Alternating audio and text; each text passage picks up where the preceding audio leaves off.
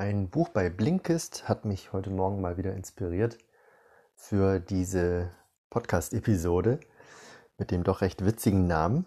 Ähm, wie es zu diesem Namen kommt, sage ich gleich noch. Vielleicht kennst du das aber auch schon. Auf alle Fälle das Buch, was ich gehört habe auf Blinkist, wie gesagt, also nur als eine Zusammenfassung des Buches, war Weltsystem Crash.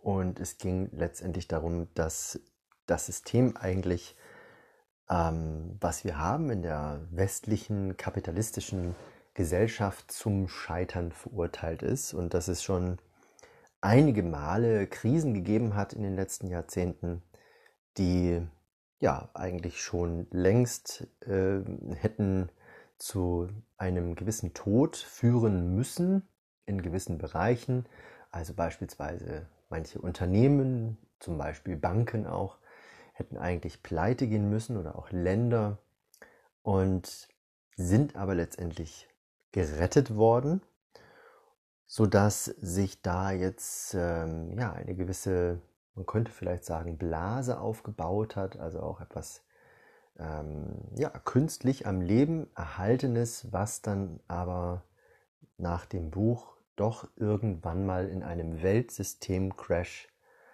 kollabieren wird und dann gehörig zusammenkrachen wird, so das Buch. Und mich hat das Ganze erinnert an eine recht äh, lustige Geschichte,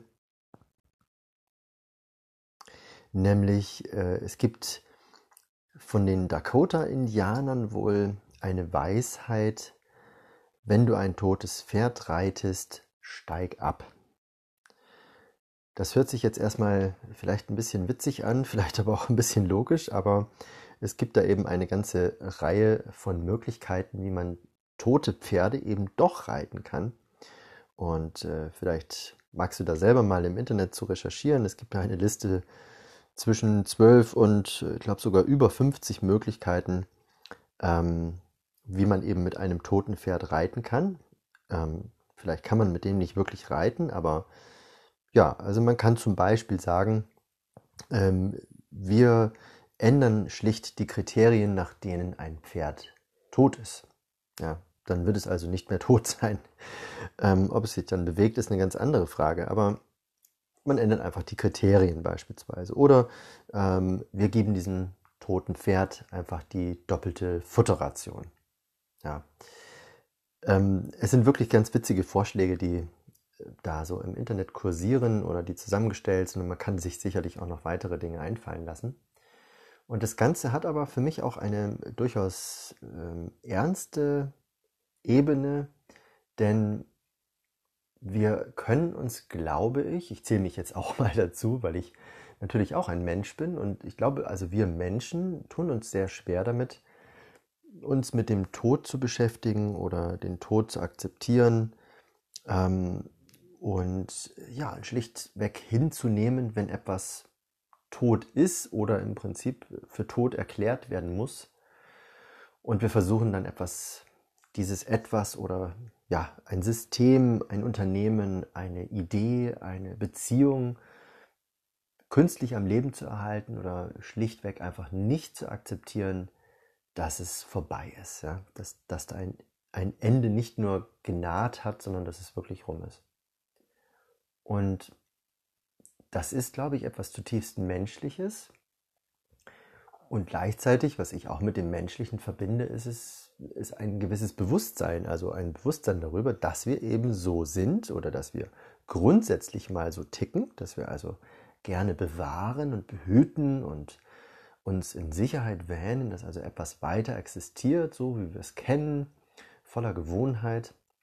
Aber dass wir eben ein Bewusstsein haben darüber, oder dass wir darüber nachdenken können zumindest und uns dann mit unserem Vernunftteil, mit unserer Ratio, mit unserem Verstand sagen können, das hätten wir gerne, aber dem ist nicht so. Und dementsprechend auch loslassen, lernen können sollten von diesen Dingen, die einfach vielleicht schlichtweg schon obsolet sind, ja, die also tot sind, nicht mehr brauchbar und ich glaube, wenn wir uns damit beschäftigen, und ich habe mich durchaus auch schon immer wieder mal mit diesem Thema beschäftigt, Dinge loszulassen, die ich lieb gewonnen habe oder an denen ich tatsächlich hänge, ja, vielleicht sogar ein Stück weit abhängig bin.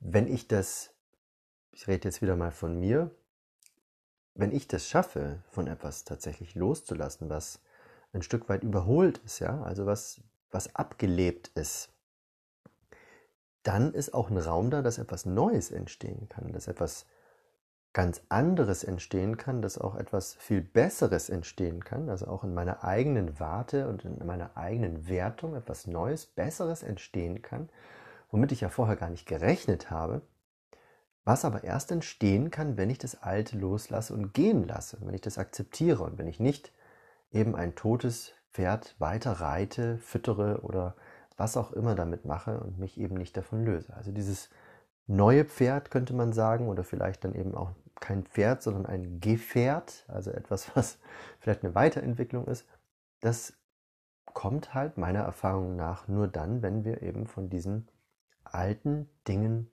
loslassen. Ja, das war so eine Inspiration, die ich heute Morgen durch dieses Buch Weltsystemcrash bekommen habe und ich glaube, wenn du da gesellschaftlich auch mal drauf guckst, was wir so alles ähm, am Leben erhalten, an, ja, an Systemen, an ähm, liebgewonnenen Verfahren, die aber beispielsweise nicht mehr finanzierbar sind. Ja, ich möchte jetzt da gar keine Beispiele bringen, aber ich glaube, da findest auch du jede Menge, die einer Generalüberholung bedürfen oder vielleicht eben einfach auch eines Sterbenlassens und eines Neuanfangs. Und in diesem Sinne einen guten Neuanfang wünsche ich auch dir in den Bereichen, wo vielleicht ein totes Pferd geritten wird.